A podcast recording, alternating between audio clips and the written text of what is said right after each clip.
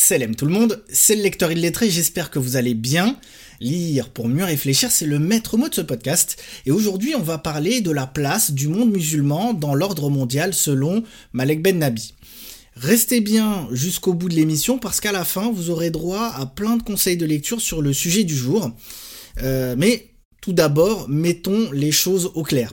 Il n'y a pas de réponse simple à cette question euh, de recette ben nabienne qu'on pourrait euh, suivre à la lettre pour créer la potion magique qui permettrait au monde musulman de reprendre son rôle civilisationnel.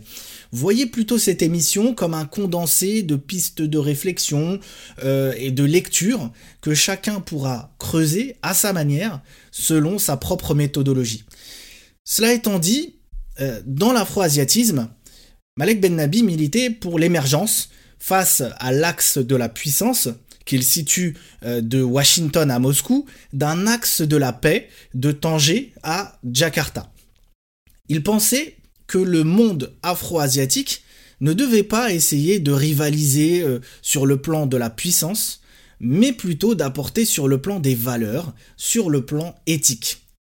Euh, il faut rappeler qu'il vivait en pleine guerre froide, donc en plein conflit Occident-URSS. Pour lui, à ce moment, le monde était à un tournant. C'était une question de vie ou de mort. Il y avait un enjeu de survie de l'humanité. Soit l'hiver atomique, soit la paix universelle. Mais ce conflit, Occident-Russie, il est encore d'actualité. Alors oui, il a changé de forme, c'est évident.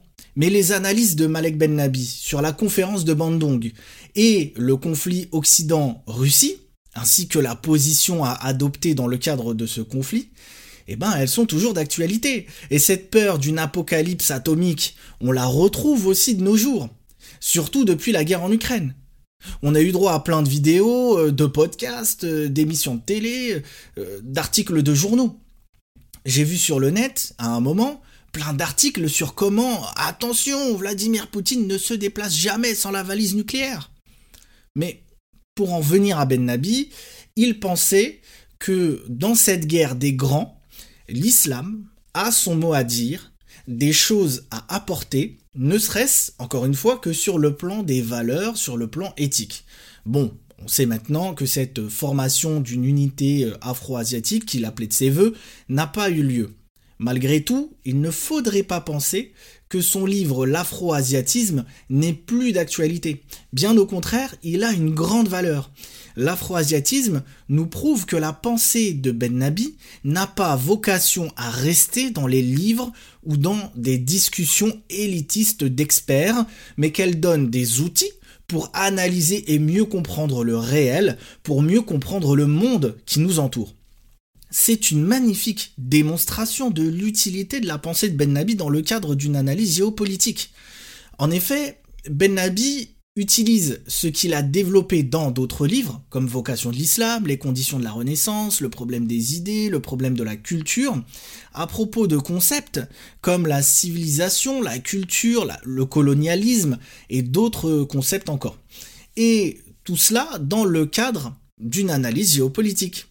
Or, la situation que le monde vivait à l'époque a des points communs, comme je l'ai dit plus tôt, avec celle que nous vivons actuellement. Le conflit Occident-Russie, le questionnement des autres sur le positionnement à adopter, la peur du déclenchement d'une guerre mondiale, qui pourrait être d'ailleurs la dernière à cause de la prolifération des armes nucléaires, ou ne serait-ce que la sensation que le monde est à un tournant ou pourrait-on dire à la veille d'un nouvel ordre mondial?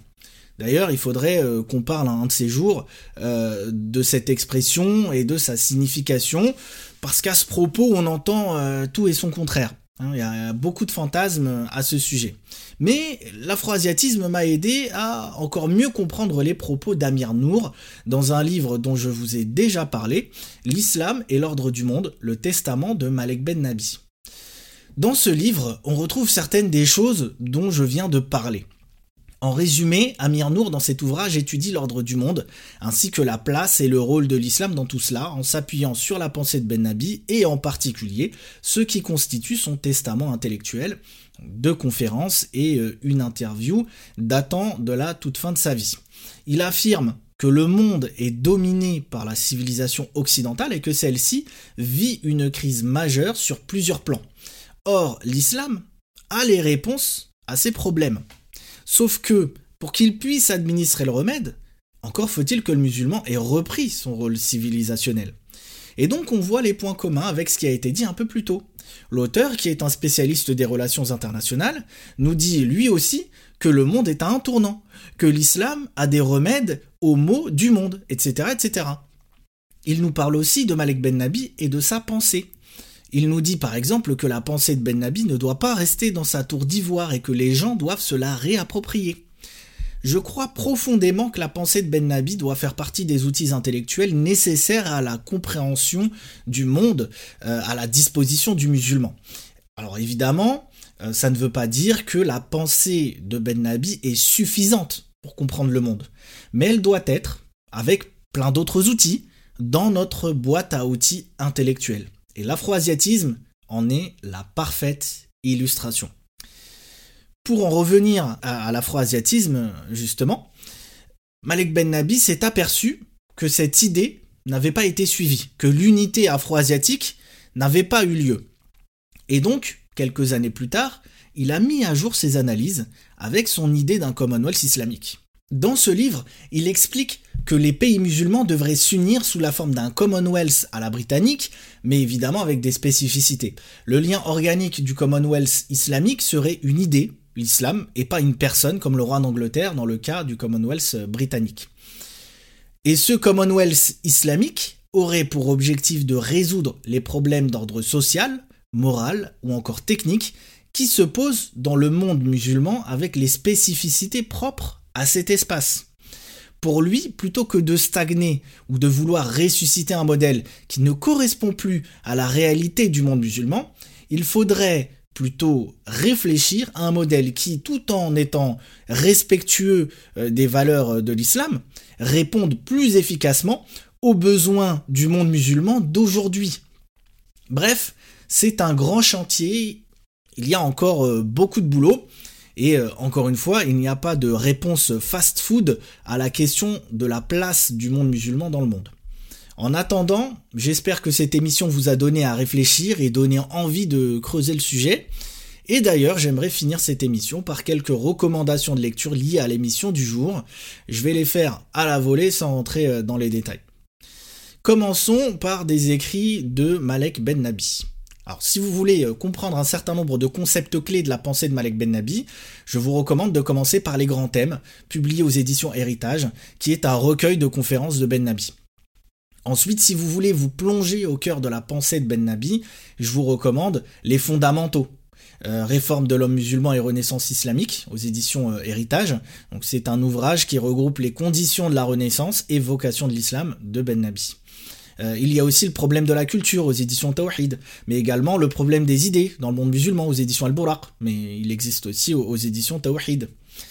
Maintenant, pour le côté géopolitique de Malek Ben Nabi, abordé dans l'émission, il y a évidemment l'afro-asiatisme et idée d'un Commonwealth islamique, publié également chez Héritage. Et puis, il y a plein d'articles intéressants de Ben Nabi sur ces sujets. Euh, les éditions Héritage ont réédité plusieurs recueils d'articles de notre auteur donc euh, pour le changement, mais aussi euh, colonisabilité. Je vous recommande également le recueil Mondialisme, parce que même s'il n'est pas encore facilement disponible en France, mon petit doigt me dit qu'il va bientôt être réédité par Héritage. Et je finirai par vous recommander le livre d'Amir Nour dont je vous ai parlé, L'Islam et l'ordre du monde, le testament de Malek Ben Nabi. Voilà, j'espère que cette émission vous a été utile. Si c'est le cas et que vous voulez soutenir le podcast, abonnez-vous et notez-le sur votre plateforme d'écoute préférée. Pensez à me suivre sur Telegram pour plus de partage de lecture. Le lien est en barre d'infos. Et n'oubliez pas, une umma qui lit est une umma qui vit. Wassalamu alaikum.